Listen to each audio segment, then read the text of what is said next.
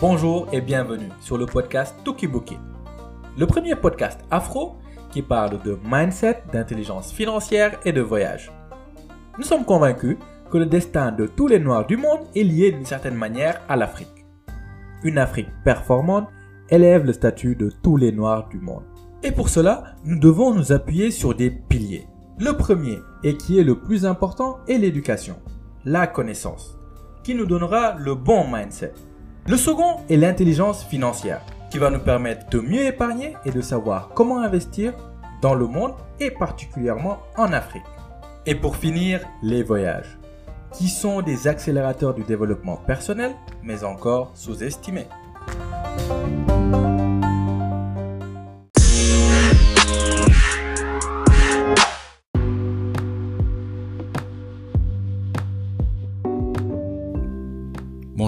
Et bienvenue sur cet épisode de Tokiboki.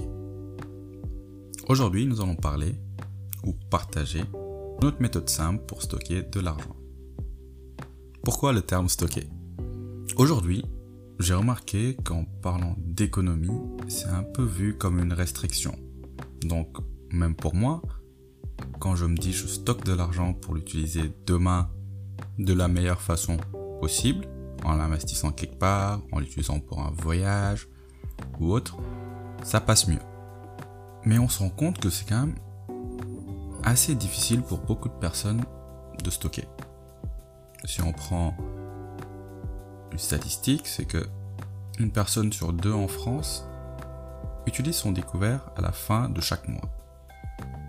Pour certains, c'est sans doute des imprévus. Pour d'autres, c'est une habitude. Mais on se rend compte que c'est un fait qui est là. Peut-être que pour certains aussi, c'est le fait qu'ils gagnent pas assez d'argent pour subvenir à leurs besoins. Mais en tout cas, c'est un fait. Pourquoi c'est aussi difficile? Pour moi, la raison principale, c'est qu'on est aujourd'hui dans une société de consommation, où on a la publicité partout, et ça, ça réveille tout le temps nos besoins. On se dit, bah, il faut qu'on ait toujours le dernier iPhone parce qu'il y a peut-être la 5G. Voilà, il y a plein de choses qui, qui arrivent. Il faut la nouvelle PS5. Et tout ça, quand on est averti, on se rend compte que on a du marketing partout. Donc là, j'ai partagé deux livres. Il y a un livre qui est sorti, je pense, début 2020. C'est de Stan Leloup, un YouTuber, qui s'appelle Votre empire dans un sac à dos. Un livre de marketing que je trouve très intéressant. Faut l'acheter sur euh, Amazon, il est même disponible sur Audible.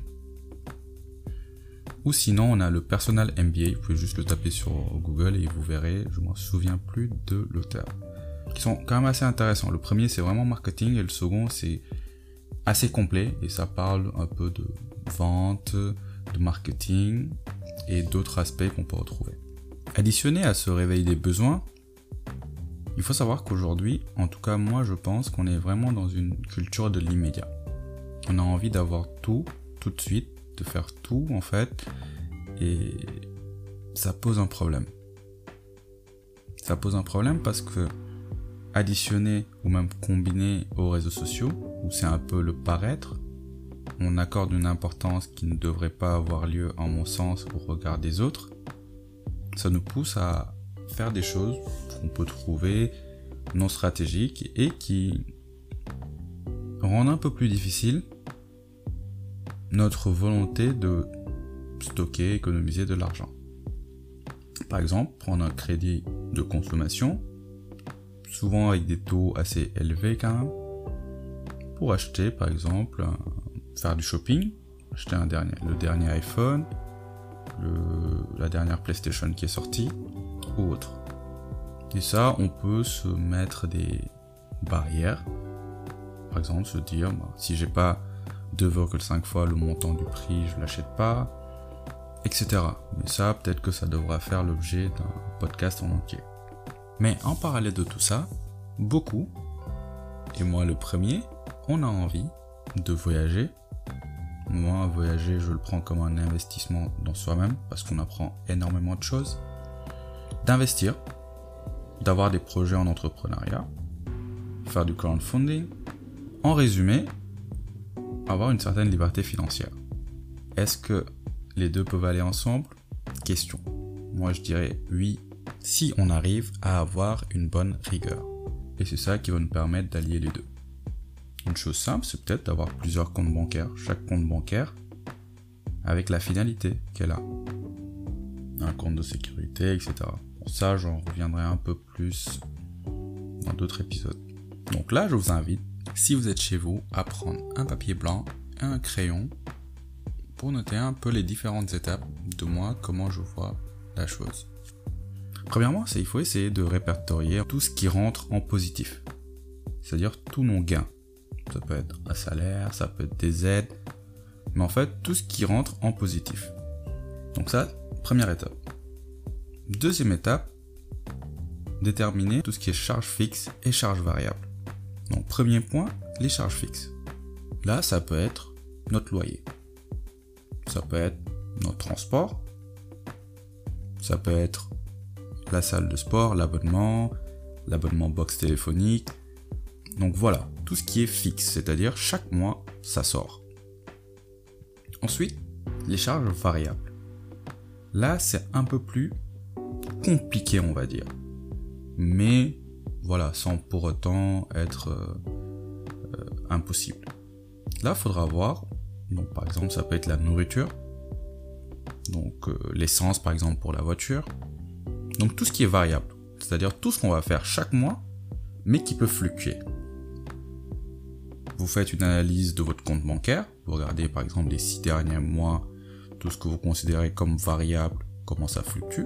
Je préconise vraiment de voir le passé, parce qu'on sait exactement bah, ce qu'on avait eu à dépenser, et de faire plus ou moins 10%. C'est-à-dire si vous vous rendez compte que vos charges variables, allez, c'est 200 euros, plus ou moins 10%. Mais ça, vous le déterminez vraiment de manière objective, vous regardez bien et vous le déterminez. Mais en faisant bien attention de garder les charges qui sont nécessaires. Pas par exemple le shopping ou d'autres choses qui sont, à mon goût, pas une nécessité. Après ces deux choses, on a vraiment ce que moi j'appelle la nécessité, c'est-à-dire charge fixe, charge variable pour vivre. Et il nous reste un montant, s'il nous en reste. Prenons quelqu'un qui gagne à peu près, allez, 1200 euros net. Disons que tout ce qui est nécessité, c'est-à-dire pour vivre correctement, c'est 850 euros. Donc il va rester 350 si je ne me trompe. Et ce qui est intéressant, c'est qu'avec ces 350 euros restants, on va agir en pourcentage. C'est-à-dire, on ne va pas se fier au montant qu'on a. Donc que ce soit 10 euros restants, 20 euros, 100, 200, 1000, on agit en pourcentage. Donc le premier, c'est on prend 75% qu'on stocke, clairement. Ensuite, on prend 20% qu'on prend divers. Aujourd'hui, je l'appelle divers, mais ça peut être vraiment des fonds spéciaux. C'est-à-dire, ça peut être le fonds pour le shopping, pour autre chose. Mais aujourd'hui, je le mets en divers.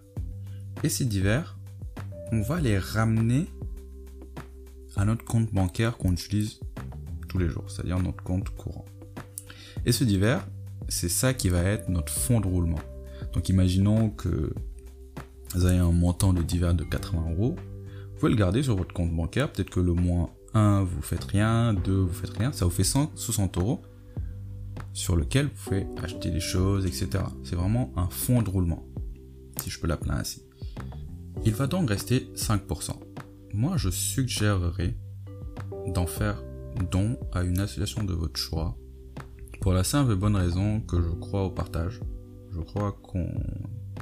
En tout cas, si on a la chance d'être mieux que beaucoup de gens sur cette terre, partager nous fait grandir. Et surtout, moi, je considère l'argent pas comme une finalité, mais comme un outil. Ensuite, on va parler du gros lot, c'est-à-dire les 75%. Qu'est-ce qu'on fait avec ça? Moi, je recommanderais en tout cas d'avoir plusieurs comptes bancaires. Et chacun avec une portée bien définie. Pour respecter tout ça, il faut une rigueur. Parce que nos envies, si on ne les éduque pas, ils ne finiront jamais.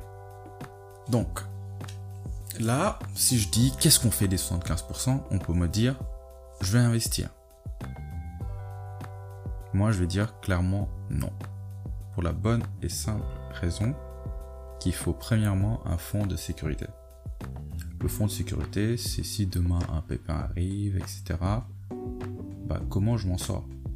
Parce que un investisseur, son but, c'est pas de désinvestir au bout d'un an ou deux. Surtout quand il est obligé de le faire. Là, parce que là, ça devient un peu compliqué, il peut perdre de l'argent. Donc, avoir un fonds de sécurité. Je ferai une émission spéciale pour ça. Donc, imaginons que le fonds de sécurité soit un montant X. Avec les 75%, en tout cas de ce qui va rester, on complète en premier ce fonds de sécurité jusqu'il soit full. Et après là, on peut avoir deux autres comptes bancaires. Un pour les voyages. On définit par avance combien on met à l'intérieur. Pour certains, ça peut être 500, d'autres 1000, d'autres 2000, d'autres 3000 euros. Et un fonds pour investir. Imaginons, à la fin, on se retrouve avec 300 euros. Donc on dit 100 euros, on met dans le compte voyage. Et 200 dans le compte investissement. Parce que, avant d'investir, que ce soit dans l'immobilier, euh, dans l'entrepreneuriat ou autre, souvent ils font un capital de départ, un capital de base. Et si on ne le donne pas, il faudra avoir des fonds propres. Donc ce qui est intéressant aussi en investissant, c'est d'avoir une certaine diversification. Le fait de ne pas mettre tous les œufs dans le même panier. Euh, pourquoi Pour la simple raison Imaginons que quelqu'un prenne toutes ses économies et investisse dans l'immobilier à Singapour et que à un moment donné, bah, il y a un crash de l'immobilier à Singapour. Donc en fait, il perd tout. Donc en diversification, c'est se mettre dans plusieurs secteurs géographiques et plusieurs secteurs différents. Donc là, ça va vraiment, entre guillemets, lisser le risque. Donc si on veut résumer, en tout cas la méthode que je vais partager, c'est premièrement, on répertorie tout ce qui rentre savoir exactement chaque mois en positif qu'est-ce qui rentre. Ça peut être le salaire, les aides. En fait, deuxièmement, déterminer les charges les plus simples, c'est-à-dire les charges fixes, qui ne varient pas et qui chaque mois bah, doivent sortir. Ensuite, un peu plus compliqué, les charges variables. Donc là, il faudra faire un point et vraiment objectif avec soi-même déterminer quelles sont nos charges variables nécessaires pour vivre et faire une moyenne entre plus ou moins 10%, 10-15%. Et si on ne sait pas trop le faire, étudier les six derniers mois, voir à peu près comment fluctuent ces charges, pour avoir quelque chose très proche de la réalité. Après ces deux choses, on a ce que j'appelle le nécessaire pour vivre. Et le restant est ce qu'on va stocker entre guillemets. Donc en trois étapes, prendre à peu près 20% pour tout ce qui est divers ou fonds spéciaux, on peut le considérer comme ça, 5% en dons, car pour moi le partage est important et ça nous rappelle qu'on est humain et qu'on a une chance et qu'il faut rester humble à une association de notre choix. Et les 75% restants, on les stocke. Donc ce stockage peut avoir différentes portées différents comptes bancaires qui ont des objectifs différents. Un, ça peut être le voyage, un, investir, et un, le fonds de sécurité. Et toujours se rappeler que c'est le fonds de sécurité qu'on doit mettre en full en premier. Car désinvestir avant la période qu'on s'était fixée fait souvent perdre de l'argent. Donc se rappeler que l'investissement démarre un peu par l'économie pour avoir des capitaux propres. Je considère qu'il n'y a pas de petits montants il m'est arrivé il y a quelques années d'économiser 10 euros par mois. Tout simplement parce que mes calculs faisaient que je pouvais économiser que 10 euros.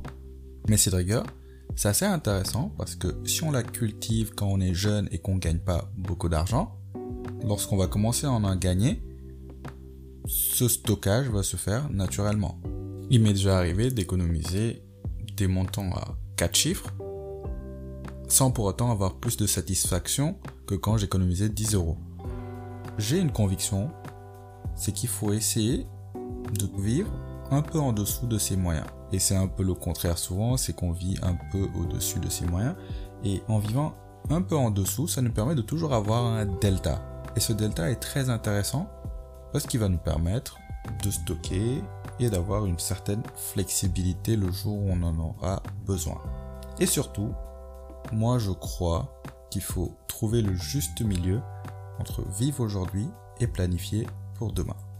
Parce qu'il ne faut pas oublier qu'il y a des freins, peut-être ralentisseurs, quand on veut investir ou on veut entreprendre. Parce que demain, une personne mariée ne peut pas se permettre de prendre certains risques, n'aura peut-être pas la même capacité d'économie, n'aura pas les mêmes charges.